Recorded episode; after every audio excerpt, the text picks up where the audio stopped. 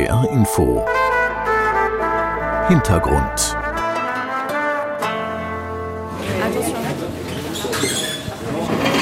Eines Morgens am Eiffelturm, eine halbe Stunde bevor die Besucher das Monument stürmen, werden Körbe voller Brot für die Restaurants in den Dienstaufzug geschoben und ein neuer Becher-Sortierautomat.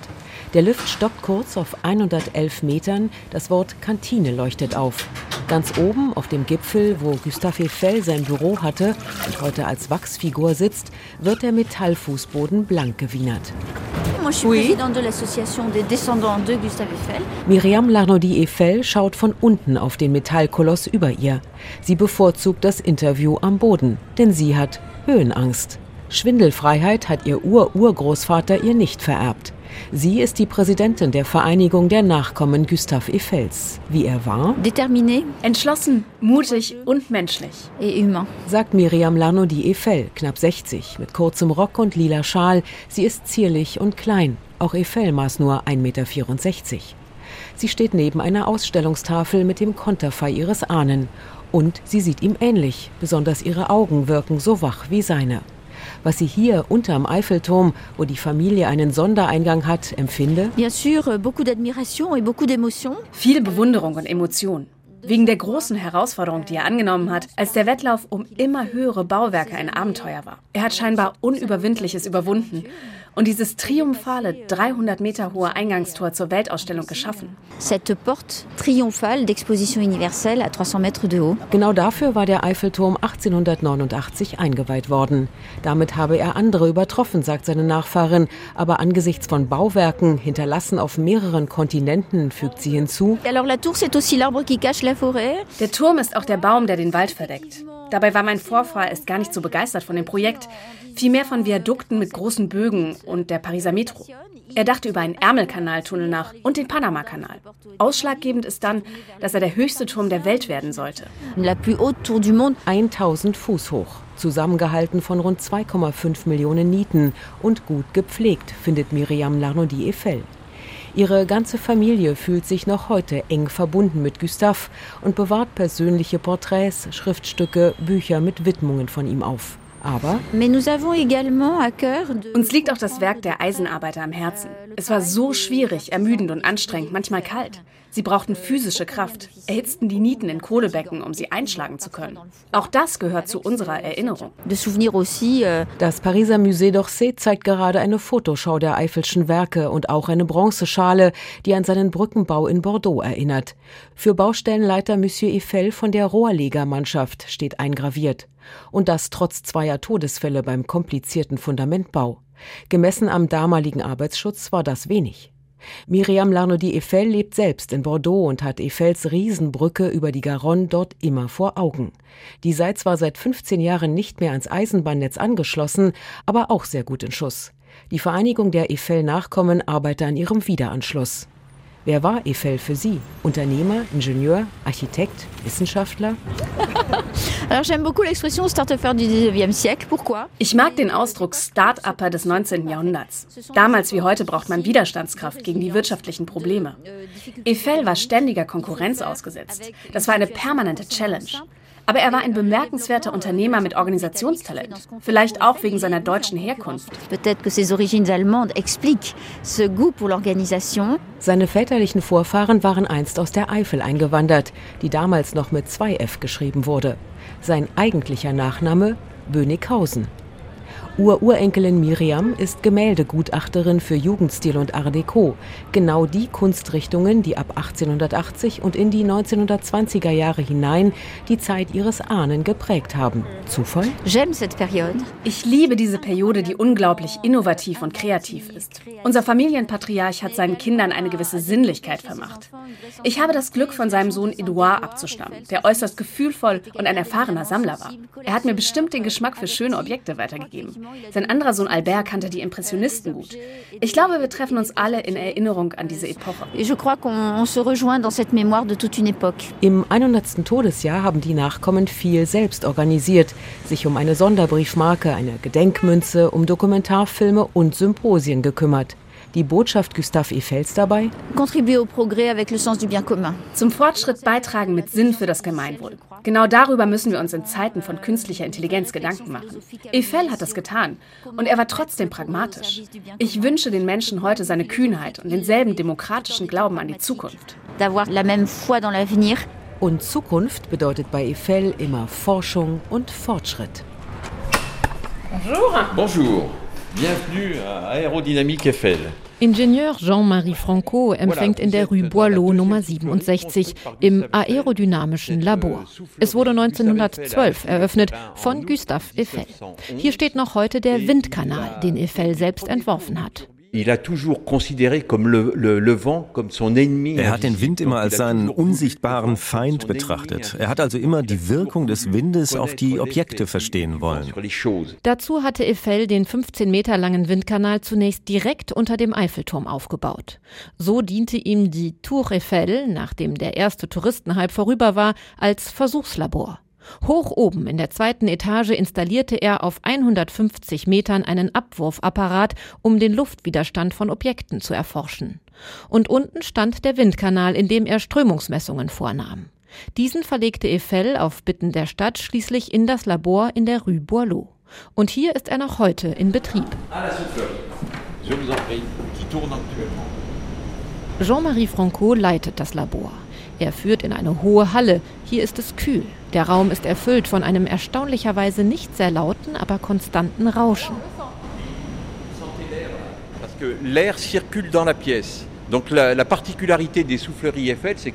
Das Besondere an dem Windkanal von Eiffel ist, dass die Luft nicht gepustet, sondern angesaugt wird. Und dann zirkuliert sie im Raum. Es geht die Treppe hinauf zu einer Empore. Oben angekommen blickt man in eine riesige vergitterte Düse, Durchmesser 4 Meter. Hier haben wir also den Blick genau in die Längsachse des Windkanals. Da hinten in der fast mannshohen Röhre sehen Sie unseren Techniker Guillaume. Er befindet sich gerade in der Versuchskammer des Windkanals. Dahinter dann der Diffusor und die Turbine. La turbine qui est entraînée, on pourra aller voir par la courroie et un moteur. Einmal durch die Schleuse und wir stehen gewissermaßen auf der Steuerungsbrücke. Hinten an der Wand sind noch die alten metallenen Hebel und Regler zu sehen. Sie wurden inzwischen durch moderne Geräte ersetzt, aber sonst funktioniert alles noch wie damals, erklärt Techniker Guillaume Jurit, der gerade einen Versuch durchführt. Donc là, on va travailler sur euh, un projet euh, d'extension euh, d'école à Mayotte. Wir arbeiten derzeit an einer Schule, die auf der Insel Mayotte gebaut werden soll. Sie wird ohne Klimaanlage und nur mit natürlicher Belüftung funktionieren. Ich bin dabei, im Windkanal die Windverhältnisse auf Mayotte nachzustellen. Dann platzieren wir auf dieser Drehscheibe in der Mitte das maßstabsgetreue Modell der Schule und testen, ob sie bei den unterschiedlichen nachgestellten Windverhältnissen gut genug belüftet wird.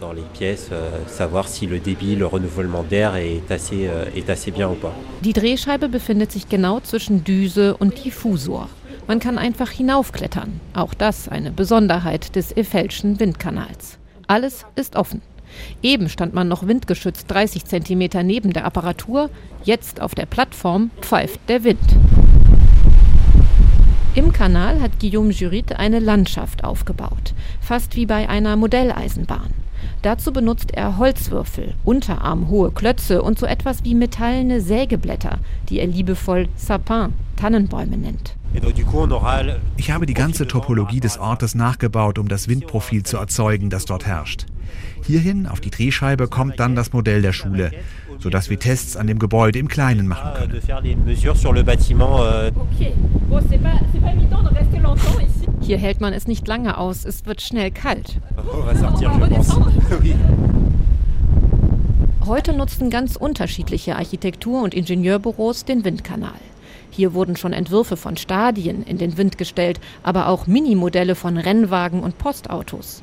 Zu Gustave Eiffels Zeiten diente die Soufflerie, wie man den Windkanal auf Französisch nennt, vor allem der Luftfahrt, erklärt Direktor Jean-Marie Franco. Man sagt, dass alle Flugzeughersteller der Zeit ihre Modelle hier in diesem Windkanal testeten. Eiffel machte viele Versuche mit unterschiedlichen Flügelformen und eben ganzen Flugzeugmodellen. Dabei hatte Forscher Eiffel sein ganz eigenes Geschäftsmodell. Eiffels Ziel und sein Wunsch war es, den Ingenieuren eine Forschungsvorrichtung zur Verfügung zu stellen. Er war da sehr modern. Wenn die Ingenieure ihm erlaubten, ihre Ergebnisse zu veröffentlichen, dann mussten sie nichts für die Versuche im Windkanal bezahlen. Das war sozusagen das Open Source Prinzip. Ein Vorläufer von Open Source. Gustave Eiffel, ein Mann, der Dinge möglich machte, ein Entdecker und Tüftler, aber auch ein begnadeter Manager. Gustave Eiffel, c'était avant tout un grand chef d'orchestre, avant d'être un grand technicien. Er war nicht nur ein großer Techniker, sondern ein wahrer Orchesterchef. Er hatte zum Beispiel ein Händchen dafür, Baustellen zu leiten. Als er an der Garonne Ende der 1850er Jahre seine erste Brücke baute, hatte er gerade die Hochschule abgeschlossen. Eine Brücke von 500 Metern Länge. Aber er war einfach ein Universalgenie, ein Wissenschaftler, der es verstand, die Menschen um ihn herum anzuleiten. Und er wusste, mit welchen Menschen er sich umgeben musste, um seine Ziele zu erreichen. Diese Power, dieser offene Geist kam nicht von ungefähr.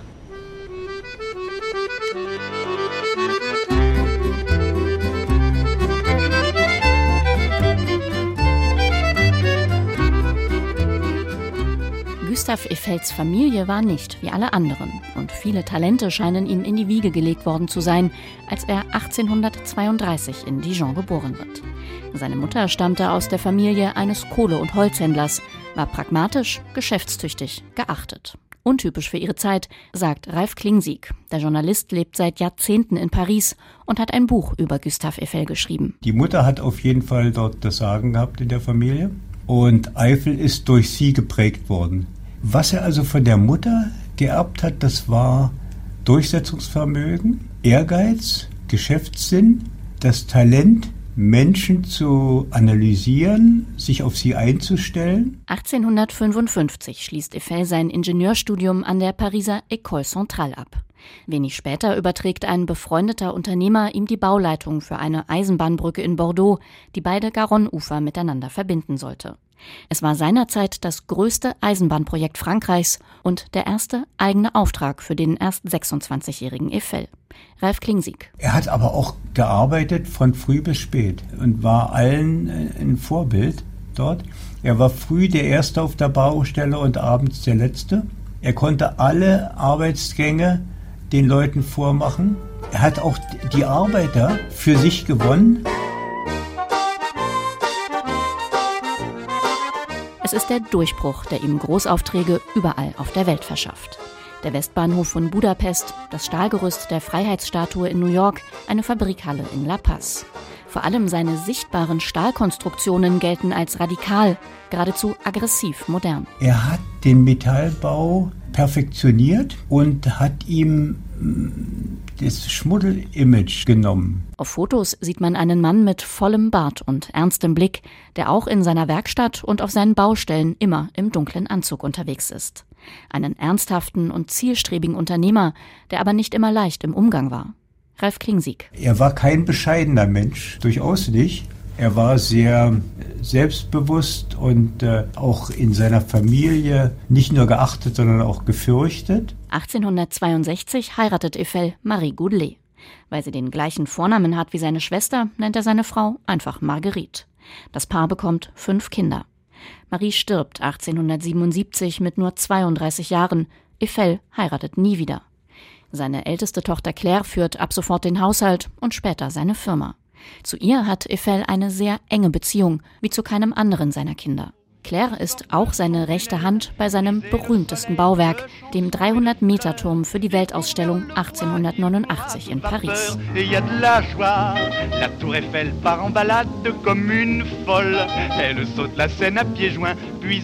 Tour Eiffel, also Eiffelturm, haben ihn anfangs nämlich nur die genannt, die sich über das Projekt echauffiert oder amüsiert haben. Wie dieser Turm aussehen soll, darüber entbrennt ein erbitterter Streit zwischen Architekten und Ingenieuren. In der PR-Schlacht um den Turm hat Eiffel aber einmal mehr das bessere Netzwerk, auch Kontakte zu Journalisten. Er bekommt Wind von einer Schmähschrift der Architekten in der Zeitung Le Temps und das Blatt druckt Eiffels Reaktion noch am selben Tag. Ich denke, dass mein Turm schön sein wird. Denkt man denn, dass uns Ingenieuren ästhetische Fragen gleichgültig sind, wenn es um unsere Bauwerke geht? Die nötige Krümmung der vier Pfeiler des Monuments, so wie meine Berechnungen sie ergeben haben, werden dem Ideal der Schönheit Rechnung tragen. Denn sie werden die Kühnheit meiner Konstruktion für die Augen sichtbar machen. Der Turm wird ein fulminanter Erfolg und Eiffel ist auf dem Gipfel seines Ruhms. 1889 trifft er auf der dritten Etage des Turms den amerikanischen Erfinder Thomas Alva Edison, der ihm einen seiner Phonographen schenkt. Laut dem französischen Rundfunkarchiv INA ist Gustave Eiffels Stimme aus dem Jahr 1891 die älteste erhaltene Tonaufzeichnung Frankreichs.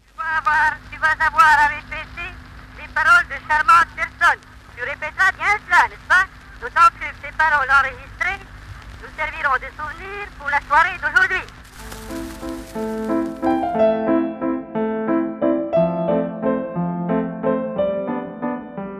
Fast zeitgleich mit der Eröffnung des Eiffelturms erschüttert die Panama-Affäre das Land. Gustave Eiffel war Ende der 1880er Jahre in das Kanalbauprojekt eingestiegen, das zum Skandal wird. Korrupte Politiker hatten Kleinanleger animiert, ihr Geld zu investieren, aber die französische Planungsgesellschaft geht pleite. Eiffel hatte zwar rechtzeitig den geschäftlichen Absprung geschafft, doch viele beschuldigen ihn, ein Profiteur zu sein. Obwohl ihm formell keine Verfehlungen nachgewiesen werden können, wird Eiffel verurteilt. Wegen Vertrauensmissbrauchs, erklärt Historiker Jean Garrigue auf France Inter. Was ihm passiert ist, war ein Wendepunkt in seinem Leben. Eiffel war ein Ingenieur, ein Mann der Visionen, der sich in der Welt des Geldes verloren hat. Als die Gesellschaft 1889 aufgelöst wird, gab es 80.000 Kleinanleger, von denen viele völlig ruiniert waren. Sie hatten an den Kanal geglaubt, und zwar auch, weil das Projekt mit dem Namen Gustave Eiffel verbunden verbunden war. Euh,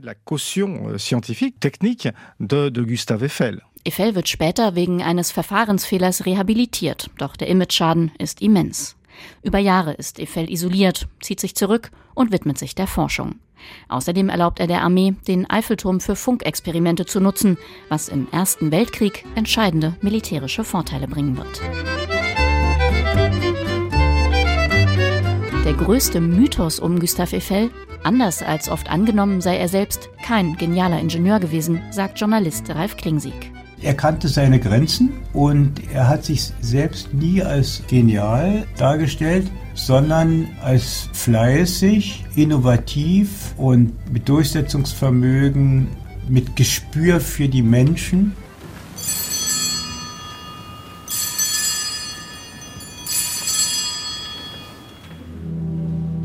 Trauergottesdienst in der Kirche Saint-Philippe du Roule in Paris. Viele Persönlichkeiten aus Politik und Wissenschaft sind gekommen. Gustave Eiffel, der Baumeister der Moderne, ist tot. Er starb am 27. Dezember 1923 mit 91 Jahren.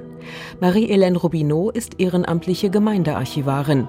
Sie hat Eiffels Sterbeeintrag im Kirchenbuch vor Augen und erzählt. Gustave Eiffel a été enterré à l'église Saint-Philippe du Roule. Gustave Eiffel wurde am 31. Dezember in Saint-Philippe du Roule aufgebahrt. Es war die 267. Bestattung in der Kirche in dem Jahr.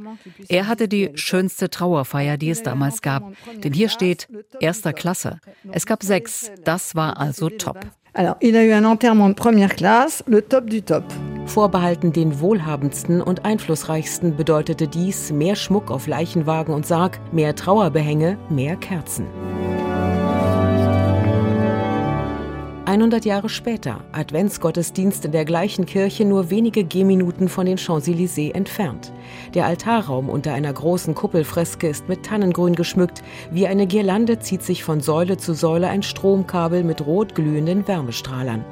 Eiffels Wohnhaus stand damals kaum 500 Meter entfernt von der wuchtigen Kirche, die wie ein antiker Tempel aussieht, weiß die Archivarin, und nicht nur das.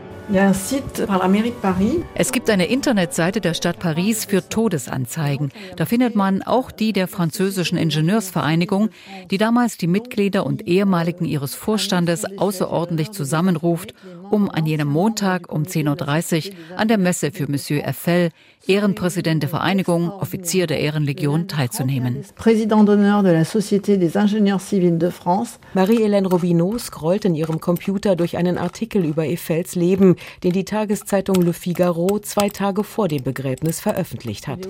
Daneben die Todesanzeige im Namen seiner fünf Kinder und seiner Enkel. Und der Bestattungstermin in Paris und Levallois-Perret.